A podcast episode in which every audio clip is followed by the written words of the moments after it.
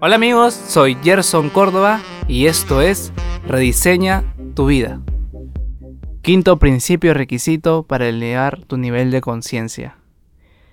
La responsabilidad te da empoderamiento.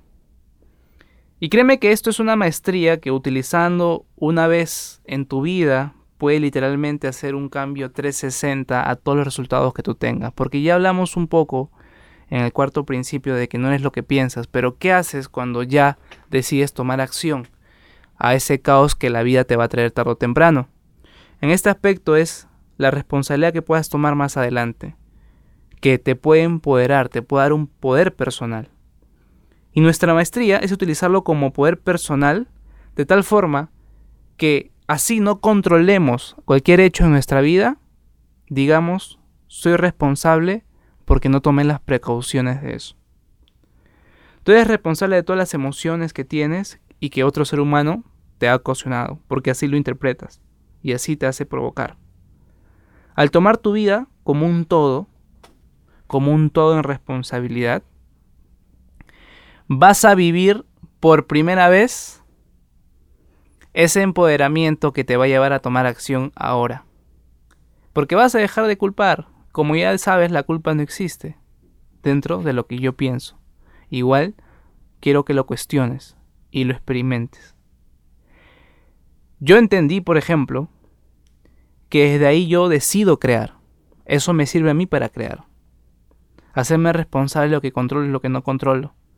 Pero entender que hay diferencias. Que lo que controlo yo puedo mejorar y lo que no controlo yo puedo prever si alguien te choca el carro, por ejemplo, es un, se le podría decir, es una maestría de saber si eres el típico que echa la culpa y te persigue y te rompe la luna, como muchas personas acá en Lima pasa.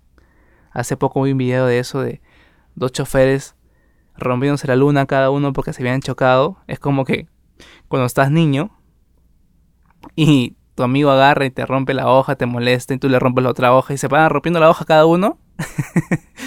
es bien chistoso ver ese video, me acuerdo, porque es como que una pelea de niños, literal. Es porque no han tomado responsabilidad. Y si literal eso te hace enfadar a tal sentido, no estás controlando y estás dejando que el caos se empodere de la vida que tienes. Deja ya la culpa porque la culpa es un acto de destrucción. Pero el problema creo que es que mientras más inteligente seas o quieras ser, más te convences de que no eres responsable de ese problema que te pasa. Y volvemos a poner en tala de juicio nuestro propio ego, porque es el que siempre quiere tener la razón a pesar de todo, el que siempre quiere ganar a pesar de todo. Y esa construcción que el ego hace es una máscara que tienes ahí que hace que reprimas a tu mujer, a tus hijos. Si eres mujer, reprimas a tu esposo, a tus hijos. O porque llegas a un nivel social, económicamente hablando, te sientes superior a algo más. Y no es así. Para mí. Por otro lado, cuando te responsabilizas de todo, es el momento donde sacas ese poder personal que te va a permitir llevar una vida que nunca has vivido. Y es ahí donde tal vez, cuando tienes problemas, al tomar la responsabilidad, das algo más que los demás. Dejas de procrastinar, comprendes mejor y agradeces de alguna forma que la persona en ese momento pudo aprender contigo lo que ha pasado. Para no irme a un aspecto general, te lo puedo poner en un ejemplo más personal. Dentro de las conferencias que doy, dentro de las capacitaciones también que doy, o cuando me llaman para hacer consultorías, y como hablé en el, en el podcast pasado, el desorden siempre me llevó a postergar algunas cosas porque siempre me pedían que me quedara más horas y todo eso. Y yo, dentro de, bueno, una cosa es facturar y otra cosa también poder ayudar, que sin los dos en este sistema capitalista tiene que vivirse de todas maneras, siento que no tener un principio y una responsabilidad de dar lo mejor en cada tiempo que doy, no estoy literalmente dándole valor a lo que hago. Y eso son cosas que yo aprendo en el tiempo. Estos podcasts a mí me sirven más que todo para desarrollar mi don y aprender un poco más a poder decir palabras que tal vez antes no dije y prepararme mejor. Y también vocalizar mejor. Porque tal cual yo entendí cuatro cosas cuando tomé responsabilidad en mi vida. Lo primero, cuál era mi misión. Lo segundo, cuál era mi vocación. Lo tercero, cuál era mi pasión. Y cuarto, cuál era mi profesión. Cuando entendí esas cuatro cosas, dije, wow, ¿qué es lo que yo puedo hacer para mejorar las cuatro? Yo soy responsable de mejorar esas cuatro aspectos. Pero mi trabajo y mis proyectos no me dejaban desarrollar algunas cosas. Como por ejemplo, puedo desarrollar un poco más mi profesión y aprender algo más yo lo podía ver como que, no, es que este año no puedo porque tengo que hacer esto, eso, o, lo tomo como que, ¿cómo hago o cómo me hago responsable que a pesar de lo que estoy haciendo siga aprendiendo más de lo que he estudiado? Y es ahí donde busqué cursos online, compré cursos online y estoy aprendiendo de ahí. Pero mira cómo uno se da cuenta a través de la responsabilidad que uno puede tomar y decir, ¿sabes qué? ¿Por qué no lo puedo hacer si hay gente que ya lo hace?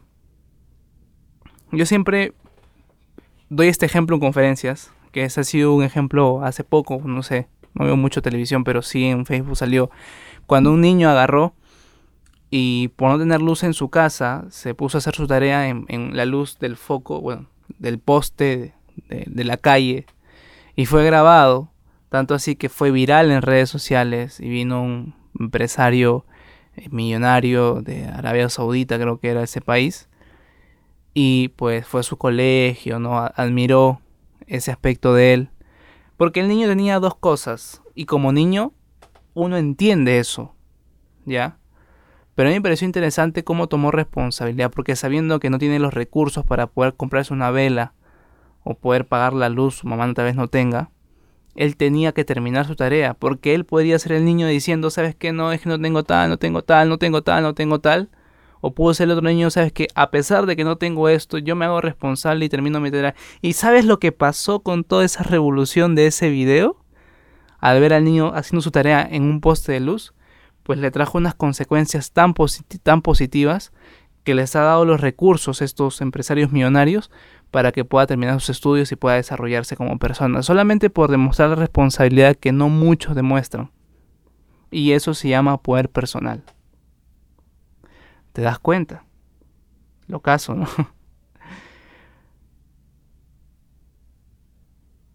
Todo esto que te estoy hablando también me hace recordar una historia de Tomás Alva. Tomás Alva como saben ustedes, pues fue el que le hizo bullying a Nikola Tesla, ¿no? Eh, él no descubrió la bombilla, hizo que la bombilla sea una red eléctrica para que funcione en los hogares, hizo el modelo de negocio nada más.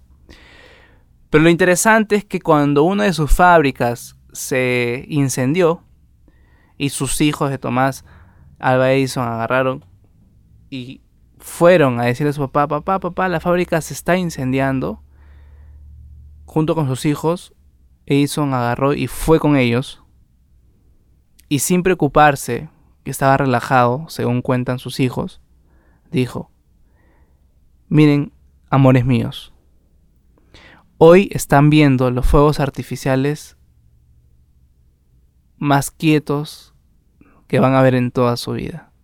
Contemplen esto y después de esto vamos a hacer algo mejor. Ese tipo de responsabilidad a lo que le pasó hizo pues que generara la General Electric que todo el mundo conoce en Estados Unidos, que fue una de las grandes potencias en su momento, ¿no? hasta que vino la era tecnológica y Facebook y Google revolucionaron todo ese aspecto capitalista. Pero date cuenta el nivel de responsabilidad que uno debe llegar a tener. O sea, tienes que llegar a tener un, un, nivel de responsabilidad que te haga, y eso es muy, muy sacado de la cabeza, que te haga entender que esa, ese caos, penuria, problema que te está pasando, te pueda empoderar. Y mi caso personal fue la depresión. Poder hacer que esa depresión sea una historia para yo poder hacer los podcasts y poder desarrollar los cuatro aspectos que más me interesan, que es mi misión, mi pasión, mi vocación y mi profesión, pudieran hacer espacios de crecimiento personal, que no llego a la motivación, porque literalmente no me gusta, pero sí al nivel de pensamiento, que ojo, todo esto es solamente para que ustedes puedan experimentarlo y si ven que les funciona, bien, y si no, hay mucha información que pueden encontrar que les puede funcionar. Solamente estoy compartiendo mi filosofía, lo que yo entiendo de la vida y tratar de inspirarlos con el ejemplo a través de las redes sociales que poco a poco se está construyendo, pero que además entiendo de que hay una forma más profesional de poder darte la información y por eso se creó esto. El empoderamiento al responsabilizarme de mi propia depresión me hizo que creara Rediseña tu vida. De niño siempre he sido competitivo.